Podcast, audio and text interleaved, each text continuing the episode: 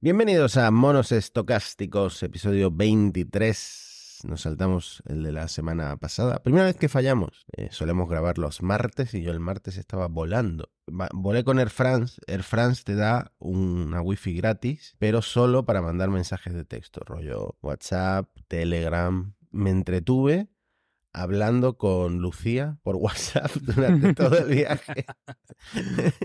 Porque era la única que estaba siempre Sí. disponible para contestar. Y pronto podremos contar, Matías, que Lucía va a ser mucho más entretenida. Hemos hecho un vistazo a lo que Lucía va a traer en el futuro. No podemos todavía desvelarlo, pero va a ser Sí. mucho más entretenida. Y también se le viene, perdón que te interrumpa, también se le viene competencia, porque Facebook, ahora hablaremos, o Meta, podría, podría meterse en terreno de Lucía. Totalmente. Entonces se tiene que pabilar esta chica, eh, la, la competencia llega y, y sé de buena tinta que, que lo van a hacer. Mati, bueno, tú estás un poco también con, con la resaca argentina. Hay vídeos tuyos también circulando, Matías. Eh, No, no has contado toda la historia, no has contado toda la verdad, porque se te ve cantando a voz en grito en un vídeo eh, una canción del famoso grupo argentino Maná. La verdad, yo no sé qué me pasó. Yo, Antonio, tú sabes que yo no tomaba vino tinto y en Argentina fui a un par de bodegas en Mendoza y caté buenos vinos y desde entonces no paro. Mi consumo eh, de alcohol eh, se ha aumentado drásticamente. Eh, estuve en una boda y no sé, Mm. la cosa se, se está yendo de madre. Tengo que, Sí, que volver a la agüita. sí, sí, sí. Hombre, es más sano siempre, no alcohol. Pero bueno, eh, dentro de lo que cabe ya te estás haciendo un señor mayor, Matías. El vino tinto ya es síntoma inequívoco de que el tiempo pasa. El tiempo Bueno, pasa. en Argentina, por cierto, di un par de charlas sobre inteligencia artificial. Mm. Me invitaron a un par de escuelas, mi primo y mi tía, que me invitaron a sus respectivas escuelas, y di una charla bastante chula. Y estuvimos expandiendo una foto y les pregunté cómo podíamos expandir esta foto y me dijeron añadiéndome una novia al lado. Mm, Y Dali 2, que tuvo su gracia, primero me añadió esta mujer tan fea y después me puso una cabra a mi lado. Yo había puesto, en el promo había puesto girlfriend. Bueno, Bueno, Matías, esto es una perfecta introducción al capítulo porque uno de los temas principales, uno de los temas eh, mollares nucleares de, de la inteligencia artificial en estos tiempos es que, Matías, cuando llega el calor, los sexbots te enamoran.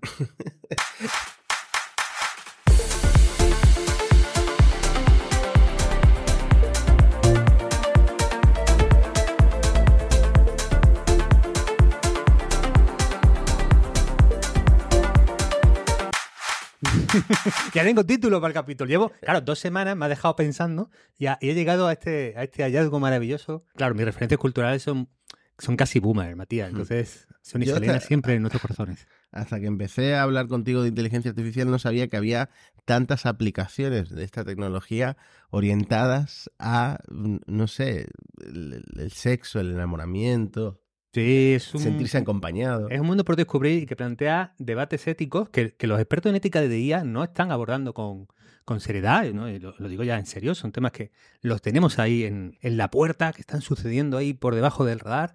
Pero bueno, vamos un poco también con el, el tema especial, lo, lo abordaremos más tarde a fondo.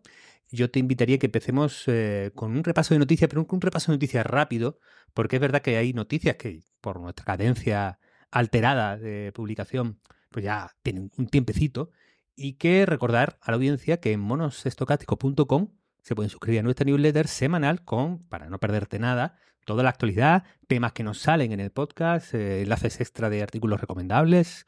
eh, bueno, que, que está muy bien suscribirse. Monosestocásticos.com. Bueno, vamos con, con ese repaso, Matías. Bueno, podemos hablar, empezar hablando de Japón. Eh, por cierto, nos mandaron una foto de alguien, un oyente en Japón, que el libro más vendido es sobre ChatGPT.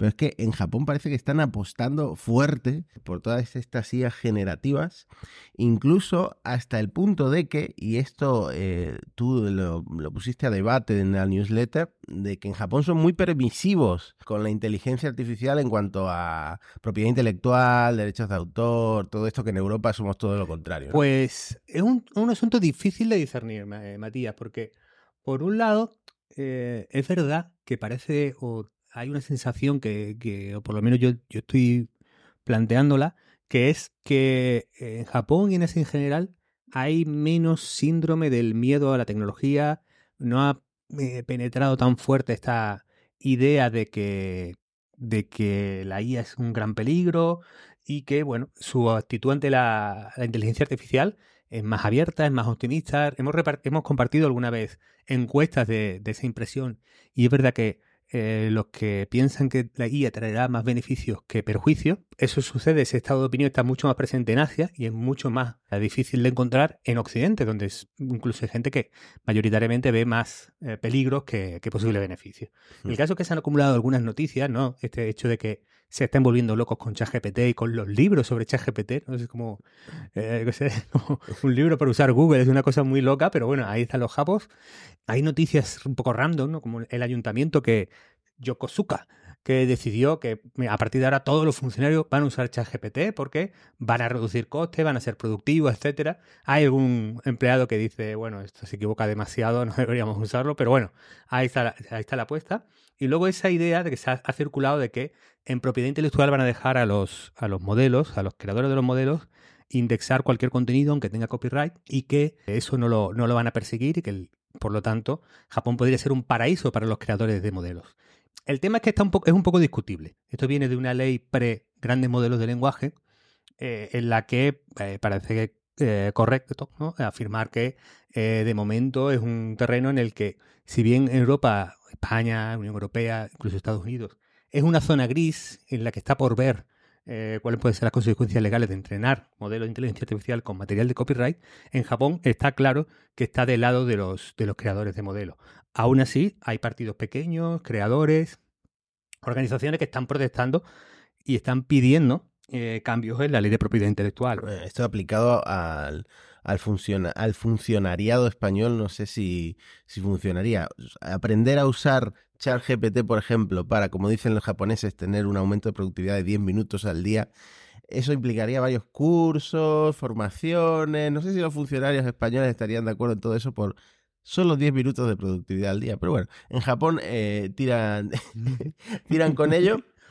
Y, por supuesto que los artistas protestan en Japón porque eh, si hay algo que se sigue generando con estas IAS todos los días y que lo veo en Twitter, son imágenes inspiradas en Estudio Ghibli. O sea, eh, mm. es un estilo que, que, los, estos, los IA Bros, o como se llamen, eh, les encanta imitar de alguna manera. Sí, bueno, aquí una, una voz en defensa de los funcionarios. Yo, tengo que hacer de poli bueno, Matías, después de ataque gratuito tuyo, ¿eh? claramente al funcionariado e, español.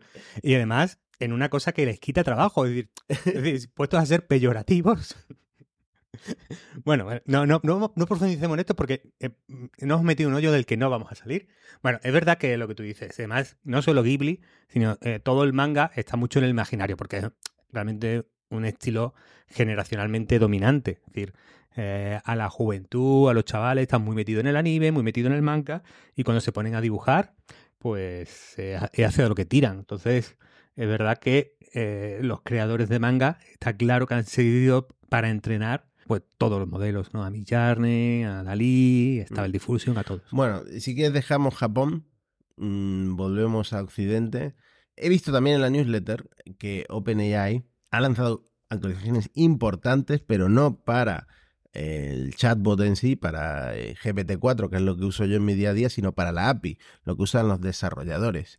Básicamente se ponen al día porque ahora los desarrolladores pueden llamar a, otras aplicaciones, a otras APIs em, en sus desarrollos de, una manera similar a cómo funcionan los, los plugins en, en la versión de pago de ChatGPT, ¿no? Sí, eh, yo creo que es el, el, cambio más interesante. Han tenido alguna rebajita de precios en modelos más antiguos. En el embedding de OpenAI que ofrece a otros modelos también ha habido rebaja de precio un aumento de los tokens para GPT 3.5, no para GPT 4, pero GPT 3.5 ya te permite 16.000 tokens. Eso, recordemos, es la cantidad de información, de contenido que puede tener en cuenta el modelo para hacer una respuesta. Por lo tanto, se va a acordar más de, lo anterior, de las conversaciones, de un documento largo, eh, lo cual pues, pues mejora, mejora el, funcionamiento. Por ejemplo, Lucía usa este, este 3.5, ya que la hemos mencionado antes, ¿no?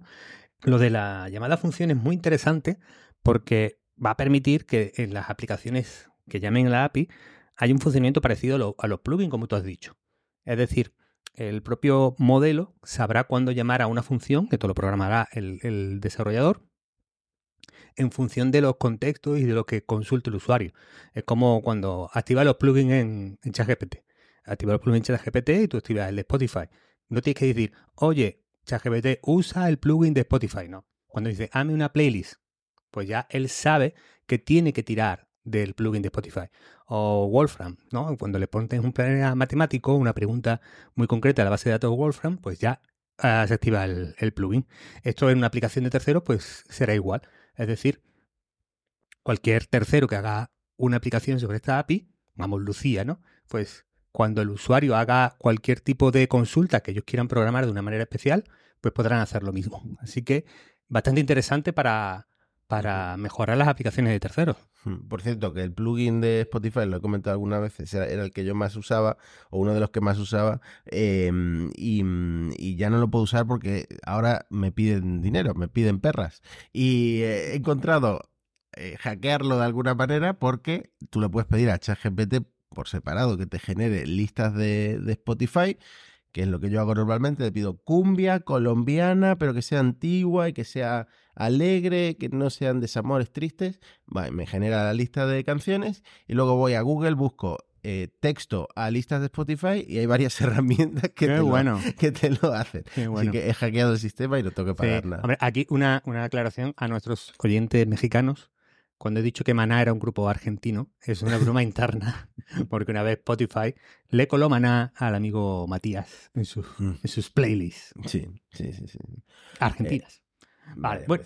Hablando de música, Matías, lo ha comentado todo el mundo. Paul McCartney resucita a John Lennon. Sí. Yo no sé cuánto van a dar de sí los, los Beatles, pero después del documental ese de ocho horas de Peter Jackson, parece que eh, con esto también tenía que ver Peter Jackson. eh, van a sacar un, un nuevo álbum que es el disco final de los Beatles, según Paul McCartney. ¿no? Bueno. No sé si quieres contarlo tú. La cuestión es que eh, cuando Peter Jackson estaba haciendo este documental, que por cierto yo no lo he visto, no sé si tú lo has visto. He visto rato, pero es que luego es un poco. Es un poco. Te, te tienen que gustar mucho los Beatles, sí, sí. Eh, pues uno de los que trabajaba en la producción de- del documental, creo, es el que se encargó de mejorar el sonido del documental aislando la voz de los Beatles. Y esta misma tecnología luego la usó Peter Jackson para aislar la voz de John Lennon de una demo, de una cinta, y eh, hacerla pura, digamos, a través de la inteligencia artificial. Esto que están haciendo lo- los chaveas ahora con, con, con Quevedo de alguna forma, pero con, con John Lennon, bueno, lo de aislar, lo de aislar pistas de canciones con inteligencia artificial, esto lo llevamos viendo mucho tiempo. Jaime Altozano lo ha hecho mil veces para, eh, para sus vídeos. Y luego, como puedes sintetizar también la voz y, mm, y generar nuevas canciones, pues no sé si también usan eh, esta misma tecnología. La cuestión es que Mm. con esto, pues van a sacar un nuevo, un nuevo disco de los Beatles. ¿Qué te parece? Pues fíjate, yo lo, lo he unido en el guion con, con otro caso, que es algo menos famoso, por lo menos en nuestras latitudes, que es el del artista de hip hop Punjabi, un estilo indio de hip hop, Sidhu Musiwala. Bueno, pues unos fans han resucitado la voz de Sidhu, que pues bueno, eh, fue un rapero indio asesinado, es decir, que eh, sufrió una muerte violenta. Y aquí, claro, hay disparidad de opiniones. Parece que en el caso de Paul McCartney es amigable esa resurrección con los herederos de John Lennon. Por lo menos no ha saltado la liebre, algo, algo por ahí, algún acuerdo, algún permiso habrá sido eh, concedido. Pero en el caso de Moswala, claro, eh, eh, la familia ha emitido hasta un comunicado porque decía su talento era inigualable. Y nos gustaría que siguiera siendo así, por lo que las canciones con IA van a, ser, eh, van a hacer más daño que bien, decían él, ¿no? Y se pide a los productores que dejen este rollo de las IA. Mientras que los productores defienden a su vez, oye, la idea es mantener viva su voz y difundir su legado que, para que perdure por generaciones. Y en todo esto, William, will.i.am, del de Black Eyed Peas, ¿no? Sí, Para entendernos, ¿no? Will.i.am. ha dicho lo siguiente. Beyoncé y Taylor Swift ya no morirán nunca. Es decir, con la inteligencia artificial, Beyoncé y Taylor eh, van a seguir can- haciendo canciones generación tras generación. Nunca morirán, siempre seguirán eh, creando. Esto hmm. me, da miedo porque ya hay en México chicas acampando para el concierto de, de, Taylor Swift que es dentro de dos meses, ¿no? Entonces imagínate si van a tener que estar ahí de por vida. Pero te digo, esto tiene mucho sentido porque eh, es cierto y lo he comprobado que llega un momento en el que tú como persona eh, escuchas siempre lo mismo, escuchas siempre a los mismos artistas.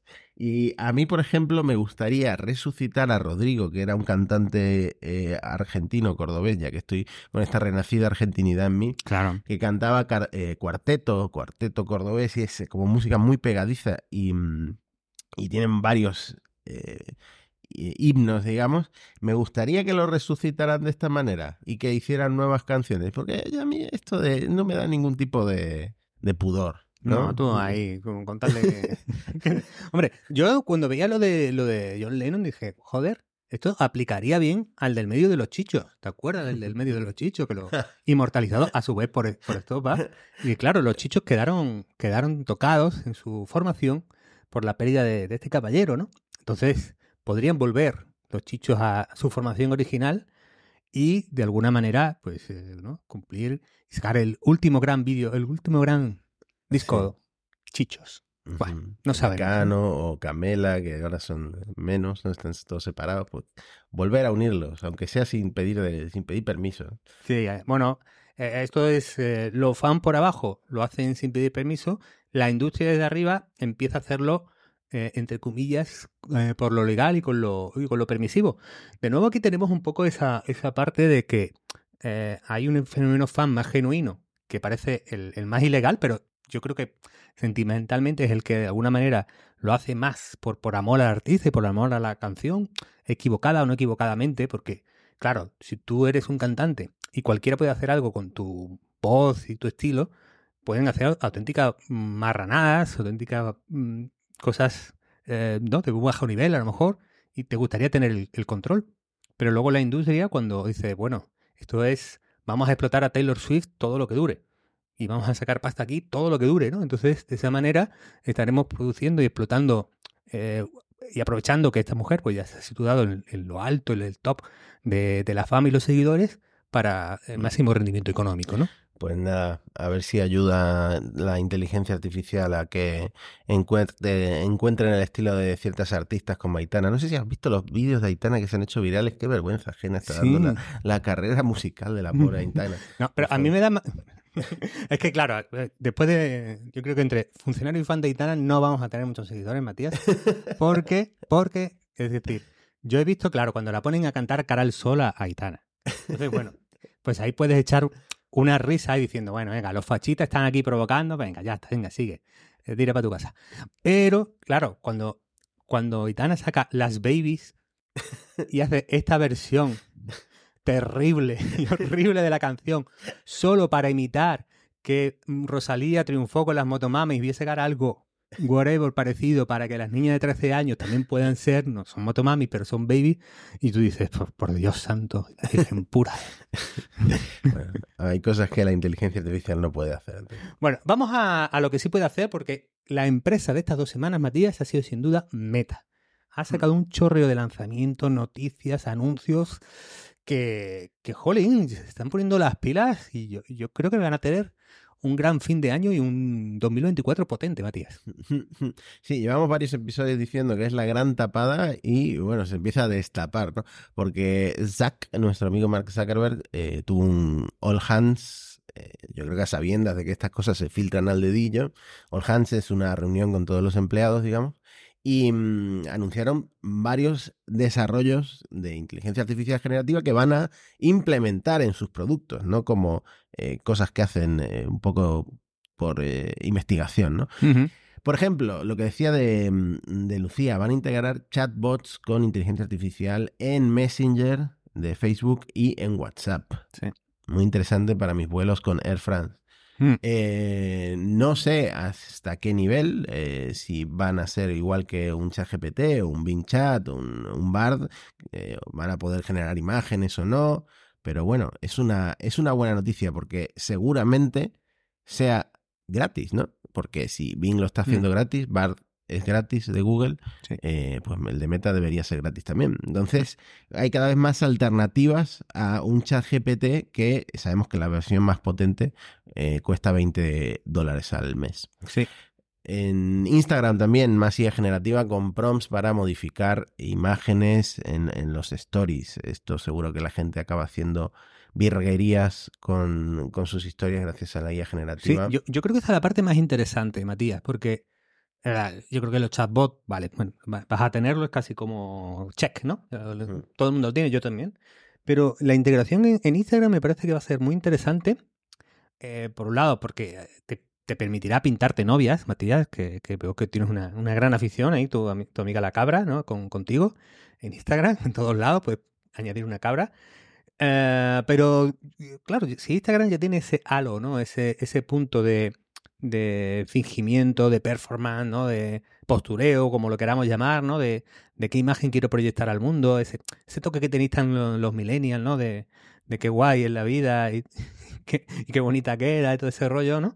El poder modificar, ¿no? El poder cambiar, el poder meter cosas eh, y que eso esté muy integrado y que forme parte de la narrativa nativa de la, de la aplicación, creo que hace un giro o una profundización en el, aja- el ale- alejamiento, a lo mejor, de, la- de la realidad de, de todo el entorno de, de Instagram, ¿no? Que después de todo es una de las redes sociales, de las plataformas más usadas, ¿no? Sí. La, eh, ¿cómo es? La vida de los demás en Instagram aún más falsa, ¿no? Porque ya era bastante, era bastante fa- fake y, ahora sí, sí. directamente autogenerada. Vale. Bueno, hay, una, hay una cosa que es que Zach en la, en la conferencia, bueno, hay más, más anuncios, ¿no? Un asistente de productividad, eh, bueno, cosas que tendremos que ver, las iremos viendo, pero va a haber chorreo de, de lanzamiento. Pero eh, Zuckerberg se comprometió a que van a seguir publicando las investigaciones y compartiendo la tecnología. Es decir, no van a hacer el OpenAI, no van a hacer el Google, sino que van a seguir a- haci- pues, co- compartiendo y lo han demostrado hace eh, la semana pasada con la publicación de Music Gen, que es un texto a música bastante chulo que se puede probar en Hugging Face. Hay una demo que como está abierto Hugging Face, pues es una plataforma donde se pueden subir y ejecutar modelos de inteligencia artificial. eh, y bueno, es como, como un llama para la música. Llama era el- ese modelo de conversacional alternativo a los modelos de, GPT, ¿no? de, de OpenAI, eh, para, y que fue libre y abierto y que ha dado lugar a una carrera estupenda por, por hacer modelos libres, pues Music Gen pues puede ser lo mismo para, para el texto música. Muy interesante. Hmm. Pues con tanto, con un entrenamiento tan grande, con canciones, con música con licencia, debería dar resultados bastante buenos, ¿no? Eh, bueno, por cierto, no sé si lo tenemos para comentar más abajo en el guion, pero también eh, hablaron de este. mm, Sí, aquí está.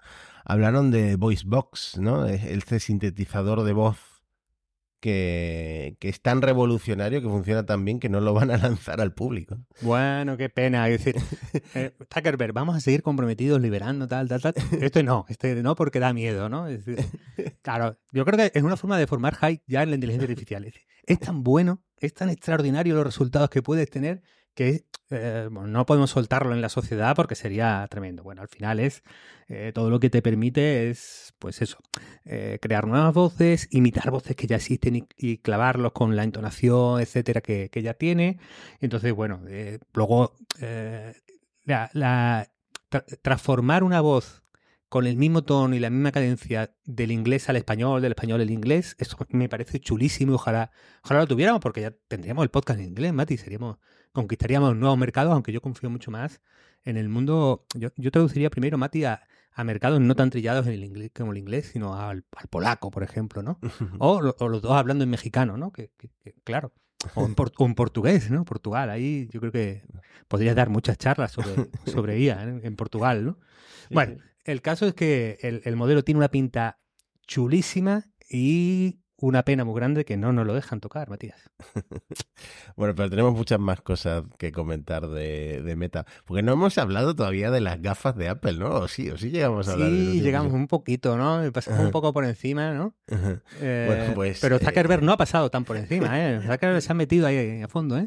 Zuckerberg sí que opinado, sí que opinado de nuevo a sabiendas de que esto se iba a, filtrar. Y también en el, en el podcast de, de Friedman dijo lo mismo, que volvió a estar en, este, en estos podcasts de 5 horas, diciendo básicamente que, que, Facebook o que lo que antes era Oculus podría hacer exactamente lo mismo que ha hecho Apple, pero que el enfoque es diferente porque el de, Meta es asequible, ¿no? Mm.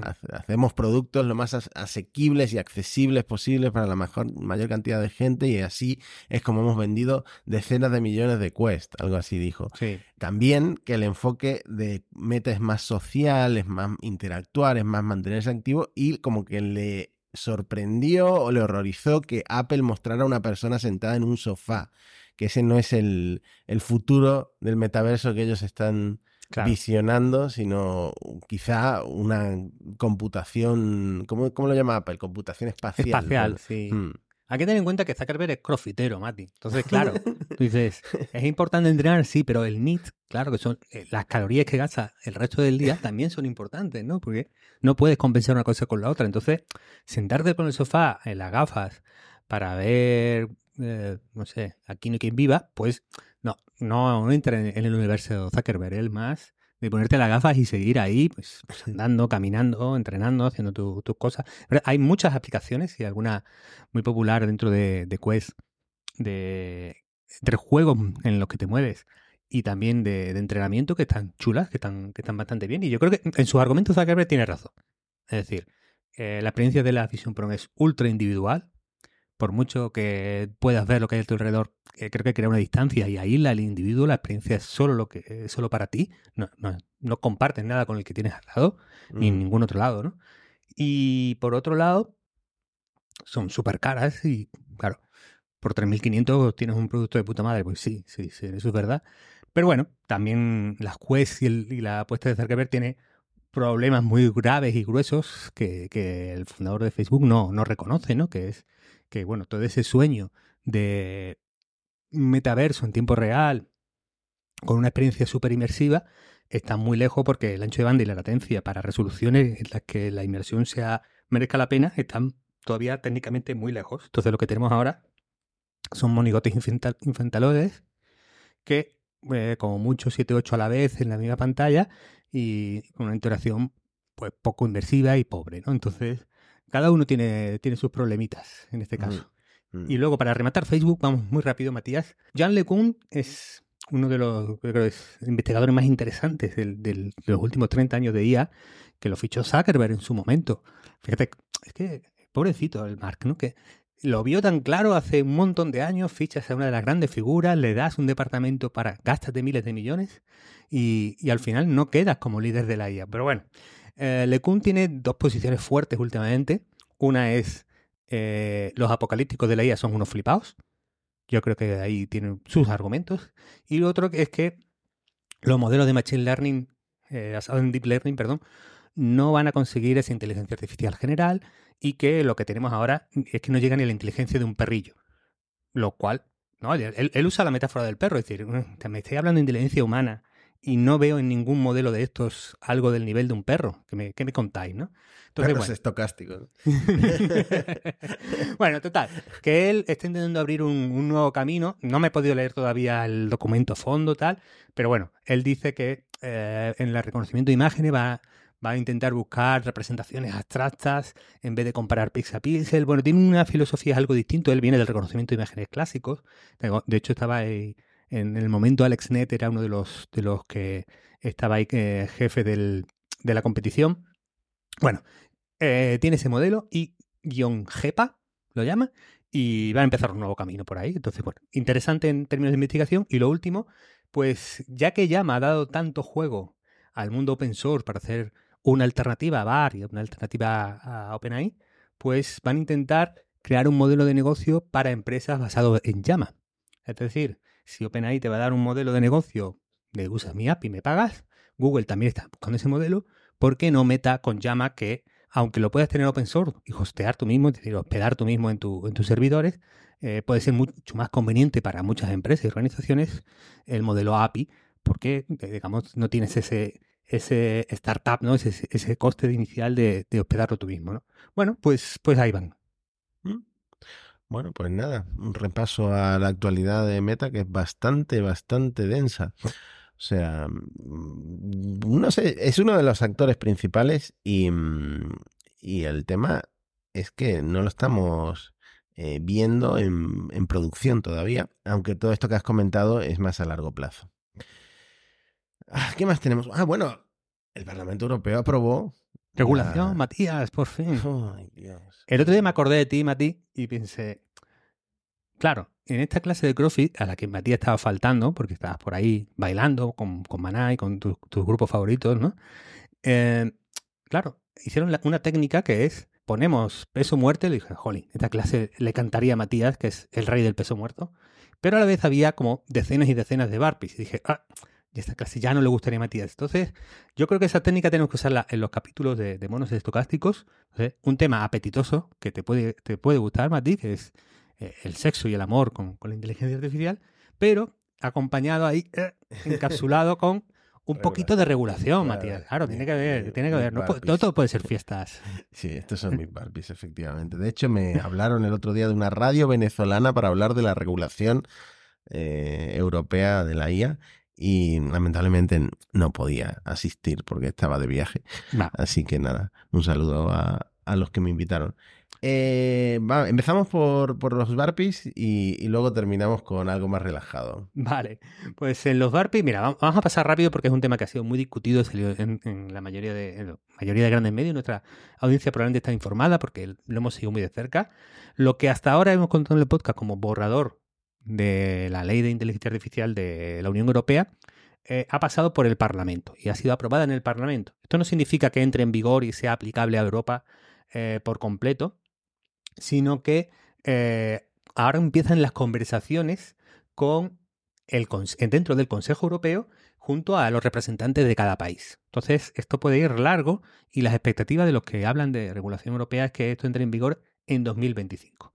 ¿Qué es lo que se ha aplicado o se, ha, se ha, eh, digamos, puesto en marcha en este proceso? Pues lo que habíamos comentado en el borrador. Hay varios riesgos eh, que considera la Unión Europea de, la inteligencia artificial, desde in- inaceptable, como los sistemas de puntuación social, que eh, quedan totalmente excluidos y prohibidos, a, luego hay sistemas de alto riesgo y sistemas de riesgo limitado. La IA generativa, a lo mejor que lo que más puede interesar a día de hoy, lo- los sistemas ChatGPT o los generadores de imágenes, van a tener una normativa o van a entrar dentro de la eh, dentro de esta legislación con varias obligaciones importantes.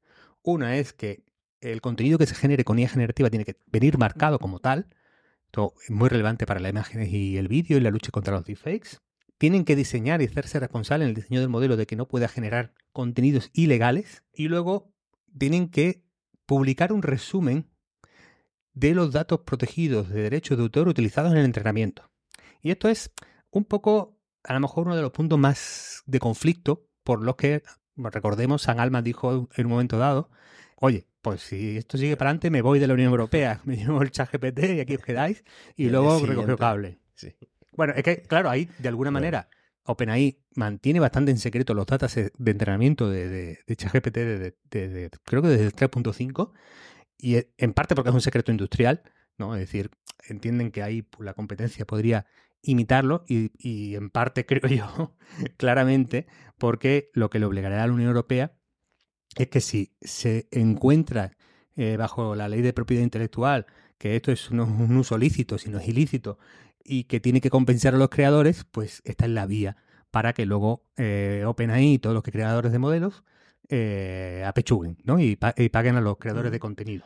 Eh, bueno, es lo que tú siempre dices. Por un lado, vamos a, eh, vamos a estar en la región más garantista para el usuario, en la región eh, donde vamos a estar más eh, protegidos, tanto los eh, artistas como nosotros como usuarios.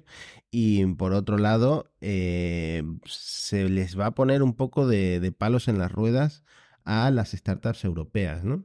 Sí, de hecho, vamos, eh, al final esto es el capítulo número 40.000 de una historia que nos estamos contando, que es que eh, el declinar económico como potencia industrial de Europa es un peligro a, medio y largo plazo. Entonces, eh, incluso en la industria del automóvil. Parece que viene una etapa dura para, para la Unión, para todos los países, eh, que a lo mejor es uno de los sistemas, uno de los mercados tecnológicos donde somos más fuertes. Y en digital no acabamos de tener un ecosistema de grandes empresas eh, europeas en digital, ¿no? Entonces, mm, lo que no se ve claro es, eh, digamos, en ese dilema, en ese punto de equilibrio entre potenciar la innovación y proteger de las posibles externalidades negativas que puede tener la innovación, hay países que están más decantados de un lado que de otro. De hecho, lo que se empieza a perfilar también es que el Reino Unido puede ser uno de los grandes hubs eh, de inteligencia artificial del mundo y que aquí Reino Unido, aunque económicamente en los primeros años del Brexit se ha visto perjudicado, pero aquí puede tener un, elemento a favor. Entonces, bueno, eh, de hecho, Reino Unido llega a un acuerdo con Anthropic, con Google y con OpenAI para que los grandes modelos, ellos tengan, el Estado tenga acceso previo a, su puesta en producción y puedan estudiar los problemas y dificultades o eh, externalidades negativas que pueden producir los modelos y puedan de alguna manera eh, trabajar junto a las empresas antes de su lanzamiento. Entonces, bueno, pues es una vía diferente a, la Unión Europea que, bueno, lo dicho, de aquí a 2025 pueden cambiar las cosas, pero si eres una startup, eh, deberías empezar a adaptarte ya o a considerar esto en tu ecuación del escenario competitivo, ¿no?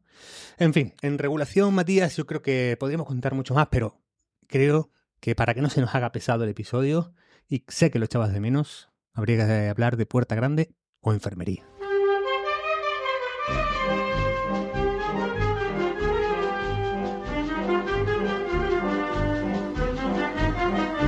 he estado totalmente desconectado.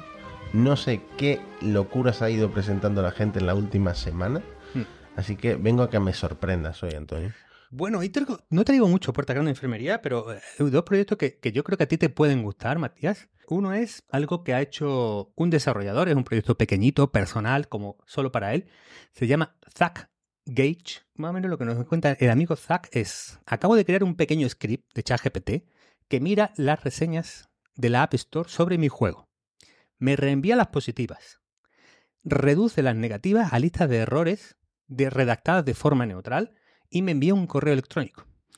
Eh, y además me traduce las que no están en inglés al inglés. Entonces, Zack creo que abre la puerta a un mundo en el que todo lo chungo, todo lo negativo, todo, lo, todo el hate que se puede decir de ti, Matías, eh, en Internet, en las redes, en cualquier plataforma, no solo en, App Store, porque lo podrías usar en, cualquier entorno, pues la inteligencia artificial te lo traduciría. Es decir, tú, quieres saber lo que dicen tus críticos, pues en vez de decirte, maldito Matías, que poco sabes de música, que no aprecias eh, eh, el brillante grupo Maná, que es mejor que todo lo, argentino, que el dulce de leche y los asados juntos, ¿no? Alguien podría, ¿no? Y luego soltar adjetivos muy gruesos, muy negativos sobre ti, Mati. Entonces, claro, eso nos pesa en el corazón, ¿no? Dicen que una opinión negativa nos hace más daño que el beneficio que nos dan 10 positivas, ¿no? Entonces, la IA podría ser un gran filtrador de todo el hate y todo lo tóxico que hay en Internet y convertir Internet en el mundo del señor Flanders, ¿no? De, de un mundo en el que no hay odio, que todos los mensajes son dichos con cariño y contacto, Matías. A ver, me lo estás vendiendo muy mal, Antonio, pero yo le sacaría mucho partido a esto. Como, bueno, a ti también te llegarán comentarios de cosas que escribes, etcétera. Eh, y en general, los comentarios malos, los comentarios negativos, eh, muchos tienen una inquina detrás que no son, no son objetivos. Entonces, si, si consigues sacar, extraer con, una, con un modelo de lenguaje la parte de feedback real de esos comentarios y que no, y que no te hieran tanto el orgullo, que no afecten a tu autoestima, no me parece una idea demasiado mala. Alguien me compartió en, en, Twitter, cuando publiqué esto, y alguien me respondió con un, viejo meme de, la política eh, y de, la sección de noticias de sociedad españolas, en la que eh, en un juzgado pregunta al fiscal al acusado, ¿Es cierto que usted, el día de los hechos, se cagó en todos los muertos del denunciante, en toda su familia, en la perra de su madre y en el hijo de puta de su padre, al igual que en toda la corte celestial? Respuesta del acusado. No, es falso. Yo estaba tranquilamente trabajando en la fundición, y entonces le dije, Antonio, por Dios, ¿no te das cuenta de que me has echado todo el acero fundido por la espalda y que des una sensación muy desagradable. es esto justo, ¿no? Entonces, a partir de ahora, yo creo que yo creo que puede ser una sección de pago en Twitter, ¿no? Eh, ¿Dónde hay más Billy, más, más mala leche, más, más, más, toxicidad que en Twitter, ¿no? Que, tú dices, pues puedo activar el modo eh, el modo fundición, ¿no? Que es, oye, aunque me estén, aunque yo esté echando, alguien esté echando espuma por la boca sobre mí, a mí lo que me ha llegado es una versión dulcificada y de wise que nunca sufriré esa violencia eh, digital. Yo, no, yo creo que Twitter ahora va por el mercado contrario. Twitter está sacando rédito de, los que pagan por Twitter Blue para, para soltar odio. Sí, sí, bueno. Bueno, Puerta Grande o Enfermería, Matías. ¿Tú lo has visto? Puerta Grande, el futuro es... Eh, la IA dulcifica nuestra experiencia online. Y luego te traigo otro proyecto que es you.ai, que atención, le da la vuelta a la tortilla, Matiz, porque lo que en vez de lanzar tus prompts a la inteligencia artificial, él te lanza prompts a ti para que tú respondas y indexarte mentalmente para hacer una copia tuya, ¿no? ¿Y si pudiéramos tener un modelo con las entradas de los humanos? Construcciones cognitivas, patrones de toma de decisiones, estados mentales reales. IA, UI es un indexador mental, digitalizar tu mente, pero sin los implantes de los Max este que te quiere meter ahí en el cerebro, ¿no? Entonces, Claro, eh, básicamente es charla durante horas y horas. Yo, yo lo probé cinco minutos y, claro, yo respondía todo falsamente. Digo, bueno, no, no quiero una copia mía, voy a responder todo, pero es que realmente es era como una araña que quería saber todo de ti, de todas tus opiniones y de todo lo, de lo que piensas, ¿no? Para crear una copia tuya y que ese anhelo que tenemos de que una guía sea nosotros en otros entornos y trabaje por nosotros, Matías. Esto luego hay que leerse bien los términos de privacidad porque Cambridge Analytica se queda corta en comparación con lo que, lo que puede liar esta empresa. Sí, sí, absolutamente. Vamos, yo aquí, eh, yo creo que con un yo en el mundo es suficiente, Matías. no tengo esa idea de que hace falta más de mí en, el universo y por lo tanto ya, ya, ya, tenéis que sufrir que mi hijo se me parece en algunas cosas. Así que bueno, eh, creo que eh, yo creo que esto es enfermería claramente enfermería, y, no, no, no, no le diremos todo de nuestras intimidades. Bueno, he, he recopilado un montón de noticias y me gustaría hablar del Pixel Drop, Matías. En Google, donde sí está empujando un montón de funcionalidades de inteligencia artificial es en sus Pixel. Con lo difícil que es a día de hoy diferenciar un teléfono móvil de otro, ahí está la diferenciación iOS-Android, bueno, dentro del mundo Android, pues Google juega sus cartas y ha metido un montón de cositas de inteligencia artificial dentro de, los mm. Pixel. Eh, bueno, el Pixel Drop es una cosa bastante, bastante habitual de Google, que la gente que usa Android pero no tiene un Pixel, eh, se le ponen los dientes eh, largos con la cantidad de cosas que, van metiendo exclusivamente en los Pixel. Y mm, bueno, hay varias cosas, no sé cuáles tienen IA integrada. Creo que la, parte del control de seguridad en, Google Assistant, es decir, eso de que detecte si durante una hora tú has reaccionado o no has reaccionado porque has entrado en ese modo de, control de seguridad para avisar a tus contactos. Esa probablemente no, no mucho, porque bueno, realmente es, eh, son patrones detectables muy fácilmente en los que no hay, no hay, no hay mucha inteligencia por detrás. Luego hay una parte que es compartir la ubicación al instante en caso de accidentes de tráfico. Esto es verdad que ya estaba en otras plataformas, es conocido, pero bueno, lo, lo hace Google también. Eh, la monitorización de la saturación del oxígeno en Pixel Watch entra también. Eh, un gesto de manos libres para hacer fotos, eso está bastante guay. Y eh, hay una parte que también me ha interesado mucho, que es el vídeo macro para Pixel Pro 8. Porque siendo usuario de Pixel, esta parte me, interesaba mucho. En la foto macro está muy guay el teléfono. Y bueno, por ahí digamos que tiene otra, otra aplicación extra que es poder usar el macro para, para el vídeo. Y una cosa que conoce poca gente y que si eres periodista y haces entrevistas es la leche, que es eh, los Pixel tiene una aplicación de grabación con transcripción de voz a texto buenísima.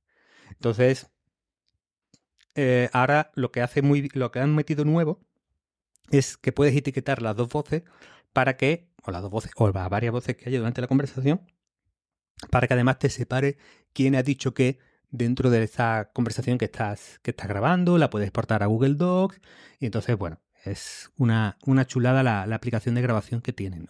Entonces, bueno, Es verdad que ninguna de las cosas son, son la hostia, pero yo creo que es un poco la filosofía que tienen con el teléfono, que allí donde con IA puedes eh, hacer un pequeño caso de uso diferencial y mejorar la experiencia de usuario, pues, pues lo mete. Yo tengo un Pixel también, un Pixel 7, y la transcripción de la grabadora la, lo usa muchísimo. Uh, últimamente he tenido que acompañar a un familiar al médico y mm, grabo la conversación con el médico y en lugar de mandarle a mis familiares to todo el audio que nadie se va a escuchar, eh, cojo el texto de la transcripción. No se me ha ocurrido resumirlo con ChatGPT, pero sería posible. Y, mm, y, más o menos hago un, un cortapega para, para, Claro. para mandárselo a los familiares. Ten en cuenta que ahora la IA, si, si, el, si el médico te echa la bronca, ¿no? Si te dice, pero infeliz, desgraciado, ¿por qué has hecho esto, no? Si, si te está ahí regañando, la IA puede dulcificar los mensajes, Matías. Entonces, bueno, una- un paso por ahí puede, puede ayudar, ¿no? Bueno, ha llegado el momento, Antonio. ¿Qué, qué es esto de cuando llega el calor los sexbots se enamoran? Es la luna y el sol, Matías.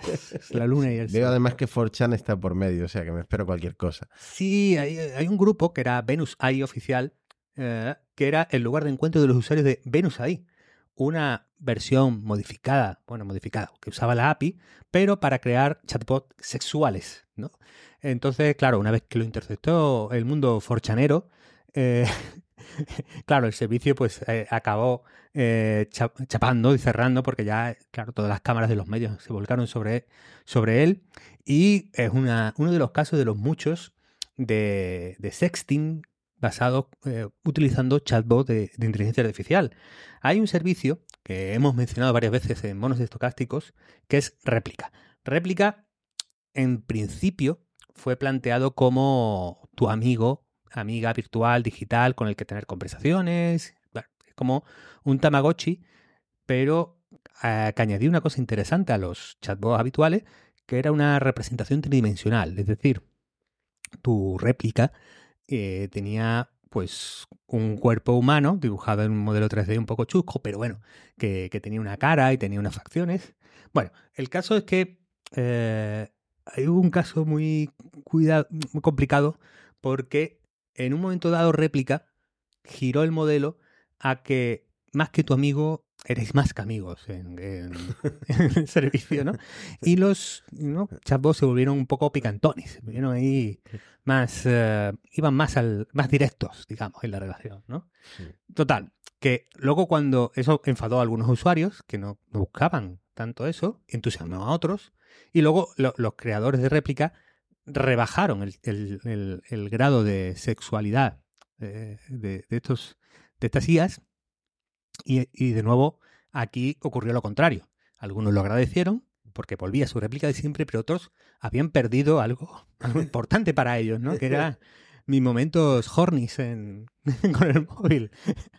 Y claro, unos, eh, parte del equipo de, de réplica ha creado Blush, eh, que, es un chatbot en el que ya dice, nos quitamos la tontería esto de, la amistad y tal, sino que plantean que ellos te dan tres personajes, Clea, Aisha y Teo, y va a ser algo más que amigos, porque es como un entrenamiento de tus habilidades de relación e intimidad, Matías. Entonces, Blush es la cosa a seguir si tú quieres eh, un, réplica más, más atrevido. A ver, si te lo venden como entrenamiento para luego ligar, le veo sentido. Pero si ya empezamos a entrar en un tema de una persona se empieza a poner cachondo con esto de los chatbots, eh, me, da, me da un poco de tristeza. Pero bueno, bueno, tampoco es muy diferente meterse en internet a ver cualquier vídeo. ¿no? Bueno, lo único que sí, lo único que sí eh, no entiendo cómo puede estar disponible en la App Store, ¿no? Con lo estricta que es Apple. Sí, bueno. yo, yo no lo he usado. Es decir, no, no, no puedo decir hasta qué punto. Eh, hasta qué punto es, atrevida o se corta o se controla. Pero bueno, el caso está ahí. Fíjate que de lo que tú decías, hay una entrevista en, el país a, a una experta en robots. eh, se posiciona así. Se llama Kate, eh, Kate Darling.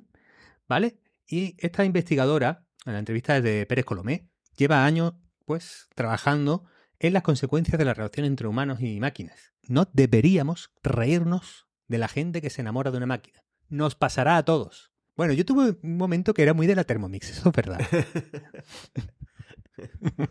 Eh, Pero, no sé. Matías, nos pasará a todos. Es decir, Kate no. No sé. ¿no? A ver, yo eh, me enamoro siempre de. Cada vez que subo a un metro o un avión, me enamoro de 20 personas que no conozco de absolutamente nada. Pero de una máquina todavía no, no me he enamorado con lo enamoradizo que soy. Así que, uf, no Ya. sé, no lo veo, no lo veo. Bueno, Mati, pero la cosa se complica, estos enamoramientos, porque ya hay gente en foros, en, en Reddit, recuperé un, un hilo, una intervención, en la que una usuaria decía lo siguiente: Mi novio tiene una relación con réplica.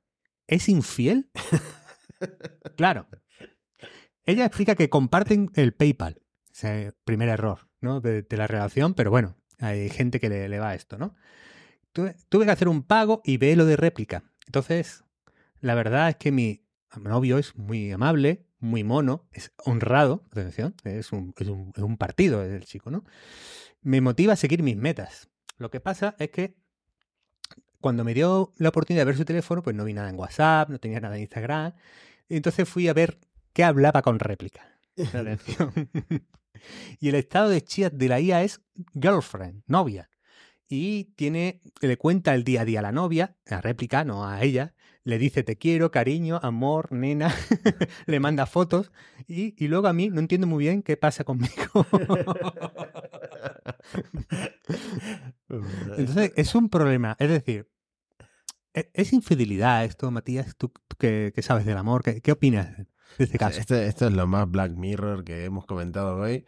Eh, es muy extraño, Antonio, es muy extraño, porque claro, la disponibilidad de estos chatbots es infinita. Y mm, eh, a Mm. lo mejor tu novia no tiene ganas de hablarte o no tiene ganas de, de escuchar por enésima vez los problemas que has tenido en el trabajo. O sea que, por un lado lo entiendo y por otro me parece tan distópico que... Claro.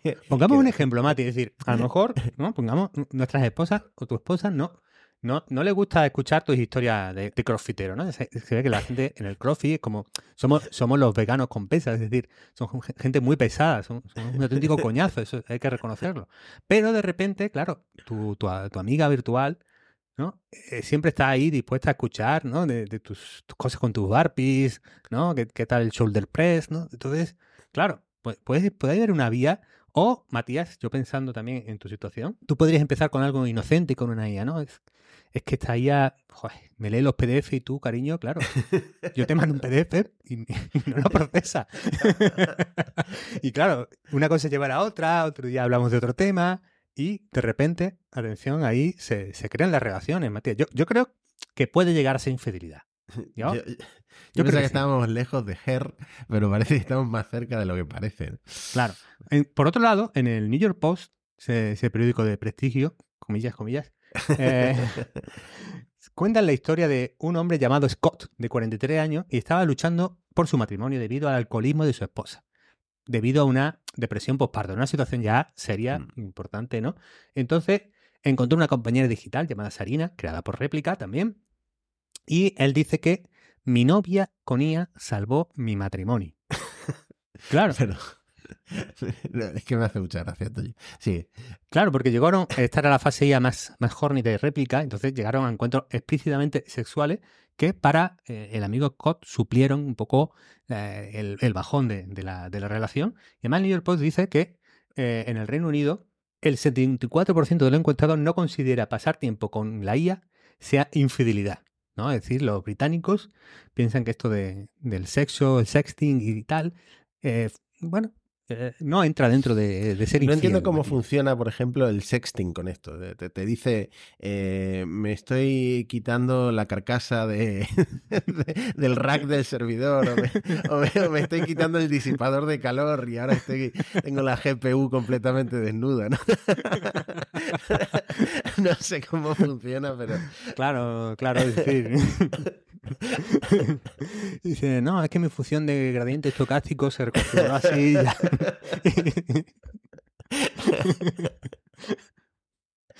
bueno, es decir, hay gente que da un paso más allá, Matías. Lo siento por, por llevar este tema a los líderes, pero eh, es- yo creo que es interesante eh, anticiparlo. Aquí hay, hay dos takes, creo que finales. Una es, yo creo que hay, hay una, una parte que entre esta parte de la interacción por texto, yo creo que ya mismo con audio, ¿no? Como la chica que nos, nos respondía por audio, pero no era ella, sino su, su bot que la replicaba. Eh, yo creo que va a haber un, un, mercado entre por debajo de OnlyFans. Yo creo que hay mercado porque de todas maneras todo esto habita mucho en la fantasía, ¿no? Igual que eh, yo creo que la, eh, la, pornografía, incluso el turismo sexual y, la prostitución, todos forman parte de, vivir un poco una mentira, ¿no? La mentira de que soy deseado, la mentira de, la mentira de que eh, participo eh, en, en, esta vida íntima o sexual de esta mujer o de estos hombres, y que el hecho de que esto sea más manifiestamente falso, pues depende de lo bien que se haga, pues puede, puede colar. Pero hay un último take que a mí me dejó y que y digo, eso tengo que preguntar a Matías, que es el de Tim Urban, que es el siguiente, Mati. Dice Tim, eh, está claro que mucha gente tendrá amigos y relaciones con IA, ¿vale? Pongamos un ejemplo, Matías, eh, al final acabas emparejado con una IA, te, te, enamoras, ¿vale? Y es tu pareja, ¿no? O, vamos a ponerlo al revés, tu mujer se cansa de ti, dice, dem demasiado maná, no, no, no, lo aguanta más, y eh, pues empieza una relación con una IA masculina, ¿no? Lo que probablemente significará que también habrá personas cónyuges con IA. Acaba en matrimonio la cosa, Matías. Y alguna de esas parejas tendrá hijos. Utilizando un donante. Claro, la consecuencia es que habrá un futuro en el que habrá niños con un progenitor humano y otro de inteligencia artificial. Bueno, que esto no se lo cuenten a Vox porque no sé, no sé cómo reaccionaría. Un nuevo tipo de familia, ¿no? un, nuevo, un nuevo modelo de familia. Hmm. Sí, sí, sí, pues. Bueno, claro, yo creo que esto ya es paja mental, ¿vale? Esto ya es. Vamos a llevarlo. en, entre otras cosas, porque sabemos que el nivel de las guías pueden simular eh, algo sexy, pero no pueden simular entender que formamos una familia y que a la vez son madres o padres de alguien. No, no, no es posible, ¿no?